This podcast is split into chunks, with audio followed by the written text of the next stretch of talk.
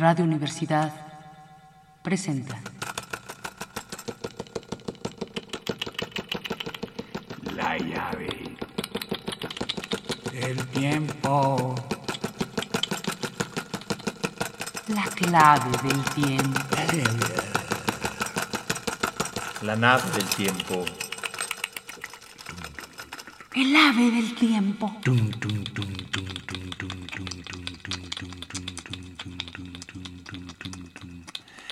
Escritores vistos por escritores. Kafka. Visto por Giovanni Papini. Giovanni Papini. Kafka. Kafka. O el castillo del aburrimiento. El castillo del aburrimiento. He acabado de leer El castillo de Kafka. No quiero para mí envidia ni conmiseración. Digo tan solo que he logrado leer hasta el final las 467 páginas del castillo de Franz Kafka. En mi vida he leído libros más largos, más abstrusos, más profundos, más sustanciosos que el castillo de Franz Kafka. Pero rara vez he tenido que habérmelas con un libro más pesado, más molesto, más aburrido, más cansado y tedioso que este. Conocía las otras obras de Kafka. América. Las Metamorfosis La metamorfosis, y El Proceso. el proceso, tú eres culpable. Y aún cuando me parecían parto de las musas del absurdo y de la prolijidad, no suponía que la absurdidez de lo inútil pudiera llegar a la perfección aburrida y molesta alcanzada en el castillo. El proceso, en comparación, es una obra maestra de claridad y de verdad, y es, ciertamente, la novela más defendible que ha salido de la cabeza del pobre enfermo de Praga. La edición italiana del Castillo que tengo en mi mesa representa el esfuerzo de más de seis personas. De Kafka, que lo ha escrito, de la señorita Anita Ro, Ah, sono Anitalo. Che lo ha avvertito in pulito italiano. Parlo italiano benissimo, scrivo italiano benissimo. De Remo Cantoni, che ha fatto una introduzione. Sono Reno Cantoni. De Mario La Bocetta. Ha fatto le introduzioni, Mario La Bocetta. Ah, eh, che ha fatto le illustrazioni. Ha fatto le illustrazioni. De Max Brod. Achtung, Achtung. Che ha añadido un appendice y finalmente de Arnoldo Mondadori, Eh, l'editore, tu sai, Eh, lo ha publicado en una edición clara y digna. Labor meritoria la de todos, lo reconozco. Pero en este caso, el más heroico de los cansados es el séptimo personaje. El lector.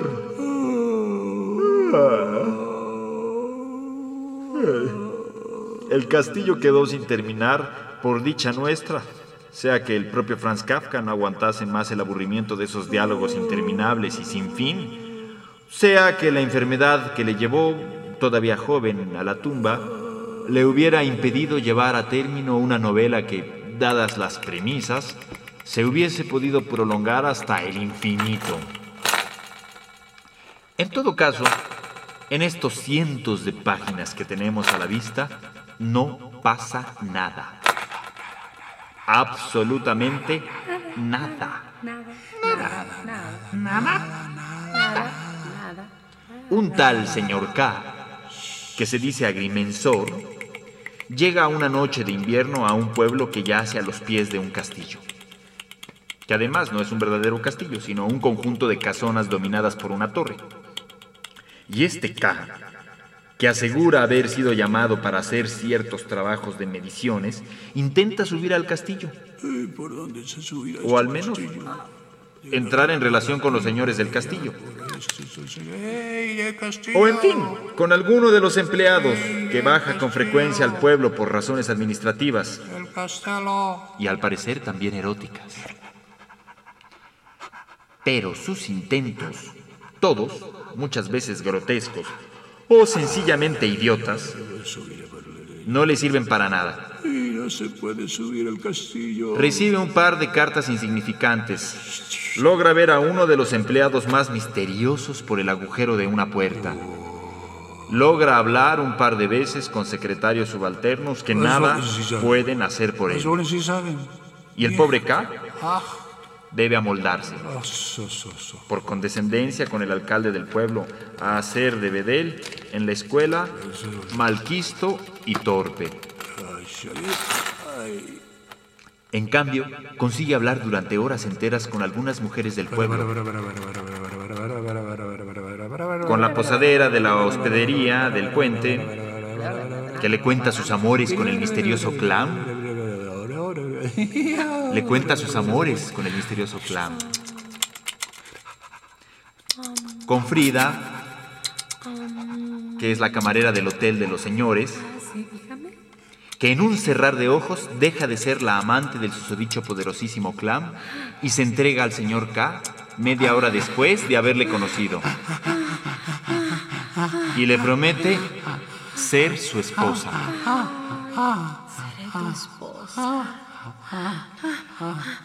Con las dos hijas de un zapatero, una de las cuales había cometido la vergüenza de rechazar desdeñosamente la invitación poco honesta de otro señor del castillo llamado Sortoni, y que es naturalmente de origen italiano. Con otra camarera del hotel, la jovencísima Pepi. Y así sucesivamente. Pero ni siquiera estas relaciones amorosas o no con las mujeres del pueblo ayudan mucho al señor K en su empresa. Nunca logra, y por lo que nos revela Max Brod, tampoco hubiera logrado penetrar en el castillo y ni siquiera hablar con ninguno de sus ocultos dominadores. La vida de K, por consiguiente, es todo lo contrario de fácil y agradable. Los habitantes son brutos, hostiles, Ah, sospechosos y chismosos. Los dos jovenzuelos que le han puesto al lado al agrimensor con el nombre de ayudantes son a la vez espías y a las veces bufones, pero siempre enfadados.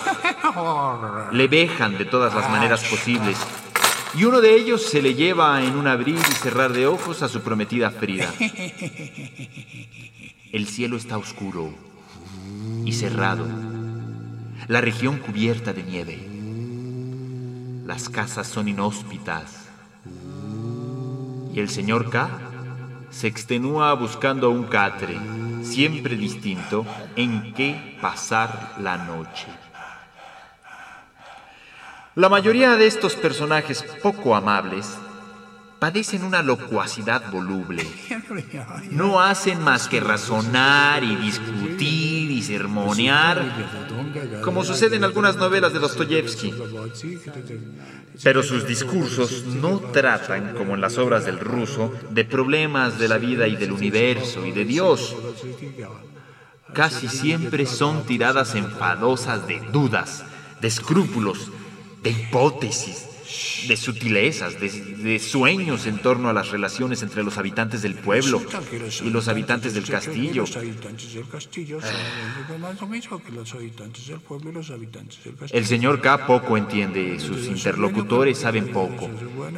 Y todos se mueven en un mar de suposiciones, de miedos, de sofistiquerías y fantasías que nada cambian. Continúa la apestosa oscuridad.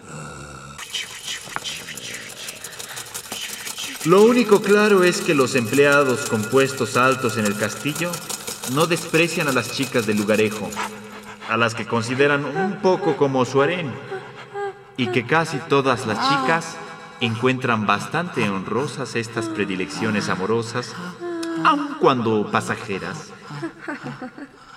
Frente a la absurdidez inconclusa, pobre y monótona de esta novela, los que admiran a toda costa a Kafka han debido protegerse. Y la defensa más cómoda es hablar de simbolismo. El castillo simboliza. Ay, simbolismo. El castillo es verdaderamente la esencia del... El castillo es el... La interpretación simbólica y filosófica parece el paño más rico y más aristocrático para cubrir la miseria descarnada de una obra sin lograr. Y es el más impresionante para los lectores más insensatos o los más partidarios de las acrobacias del arcanismo. Según los simbolistas, el castillo es nada menos que la novela de la gracia, el drama del contraste eterno entre el mundo humano representado en el pueblecito y el mundo inescrutable de lo divino y trascendente representado por el castillo y sus caprichosos señores. Y como está de moda hoy el existencialismo, se ha sacado también al viejo Kierkegaard, porque Kafka, según refiere su amigo Max Brod, había leído y comentado temor y temblor. Pero quien haya leído este libro del poeta pensador danés no está dispuesto a caer en la trampa filosófica de los exégetas de Kafka. En las ardientes páginas de Kierkegaard se afirma la sublimidad de la fe respecto de la soberbia razón humana. Kierkegaard es el abogado de Abraham ante la hoguera y de Job sobre el estercolero contra la insolencia racionalista de los filósofos. Ni es ni puede ser el padre de los capciosos, pérfidos y casuísticos personajes de Kafka. Los discursos de Kierkegaard son llamadas elocuentes a la luz de una divinidad misteriosa, pero amorosa. Los del señor K se parecen a las lamentables lucubraciones y mascullamientos de un febricitante, cuando la fiebre no es lo bastante alta para impedir una cadena de razonamientos pero es lo suficiente para convertir estos razonamientos en algo muy parecido a las parlas de un mentecato que tenga la manía de la lógica. La gracia implica la fe en quien la espera y en quien la invoca, mientras que en el Señor K no arde fe alguna, sino todo lo más una testarudez puntillosa y sombría. Su verdadero drama, si puede hablarse de drama en esta comedia de continuos fracasos, es el drama de la impotencia, y a lo que parece de la impotencia de un cerebro más inquieto que inteligente. La tesis del simbolismo no vale. La vida de los hombres es muchas veces afanosa y trágica, pero nunca está tan carente de alegrías, de satisfacciones, de victorias ideales como esta vida que llevan los tétricos y sucios habitantes del pueblecito de Kafka. Y sobre todo, no veo semejanza alguna entre el castillo y el mundo trascendente y divino de las religiones. Según el propio Kafka, el castillo consiste en múltiples saquisamíes burocráticos llenos hasta rebosar de legajos y papelotes donde innumerables empleados dictan en voz baja a innumerables escribanos que escriben en silencio. El conjunto produce más bien la idea de un ministerio despótico, poblado de funcionarios pedantes y malignos que señorean en nombre de reglamentos que solo ellos conocen, donde se lleva hasta el ridículo la división de los empleados y donde los documentos, como sucede en todos los ministerios de este mundo, se pierden y se vuelven a encontrar, y se amontonan y se contradicen, así que las instancias tardan, y los pobres administrados son las víctimas pacientes del arbitrio, de la indiferencia o del despecho de los directores generales y de los ministros. Y cuando alguno de estos baja al pueblecito, no aparece cierto en figura de santo o de ángel para consolar a los desgraciados súbditos, sino que se va al hotel a beber cerveza, a dormir en habitaciones secretas o a divertirse con las hijas de los labradores o de los artesanos. A divertirse solamente. Si por fuerza ha de haber algún símbolo, pienso que Kafka, nacido en 1883, bajo el reinado de Francisco José, y que fue empleado de una sociedad de seguros, quiso más bien hacer la sátira de la meticulosa burocracia austriaca, especialmente opresiva en un país no germano como Bohemia. El castillo sería entonces una parodia gris y amarga de la administración de los Habsburgos o más bien del gobierno imperial que para los eslavos de Praga era un gobierno extranjero, y por esto todavía más ridículo y odioso. Pero este simbolismo contingente parecerá demasiado modesto a los astrólogos de la crítica sonámbula.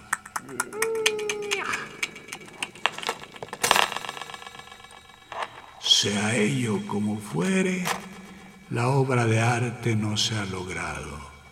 Y un lector italiano normal, todavía no entontecido por las magias hiperbóreas, se niega a ver sentidos superiores y hondos en los vanos intentos del señor K por aproximarse al castillo. Los italianos son gentes con una vieja cultura literaria, y saben que cuando una novela está en verdad viva y es vital, no hace falta lanzarse a trapecios simbolistas para conferirle sentido y valor.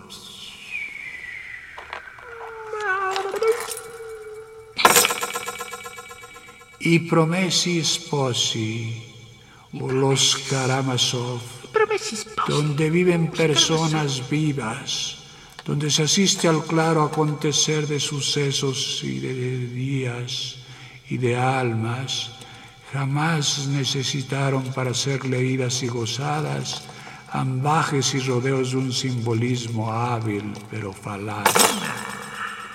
Los italianos son lectores ávidos y aguerridos, pero no están acostumbrados a soportar el aburrimiento de una obra mediocre, mediocre.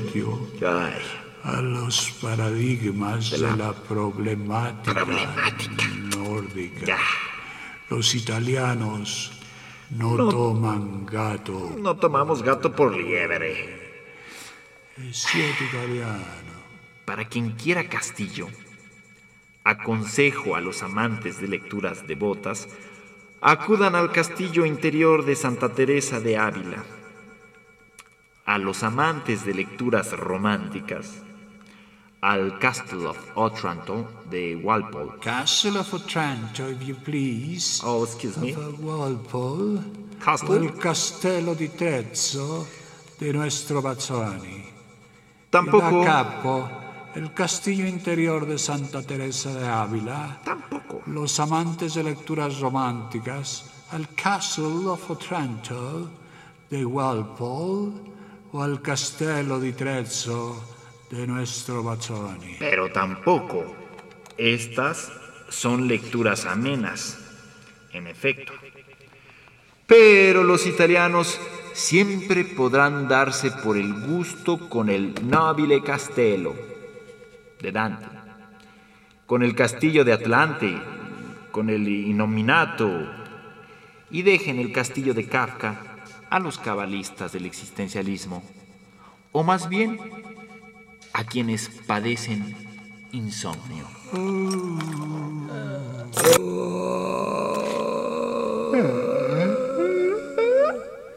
Esto es lo que escribió Giovanni Papini de Kafka. Kafka. Pero hay otras explicaciones que da Giovanni Papini y la lee nuestra lectrice. Peristilo. Peristilo. Peristilo. Peristilo. He aquí una colección más de retratos, diversos en su humanidad y en su literatura.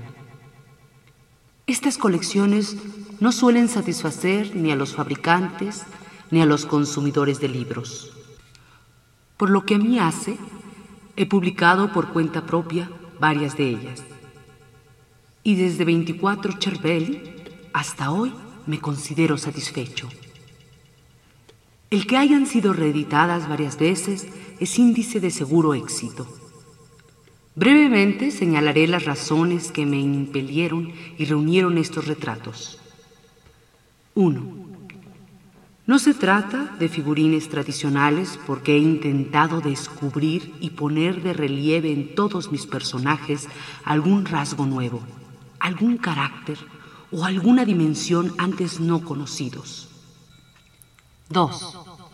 La falta de unidad, como suele decirse, queda compensada por el placer que ocasiona el ovario y lo contrastado imprevistamente, pero sobre todo porque aquí se brinda la ocasión de poder hacer cotejos originales entre figuras que parecían alejadísimas entre sí y que de otro modo jamás habría venido a la mente el hacerlos.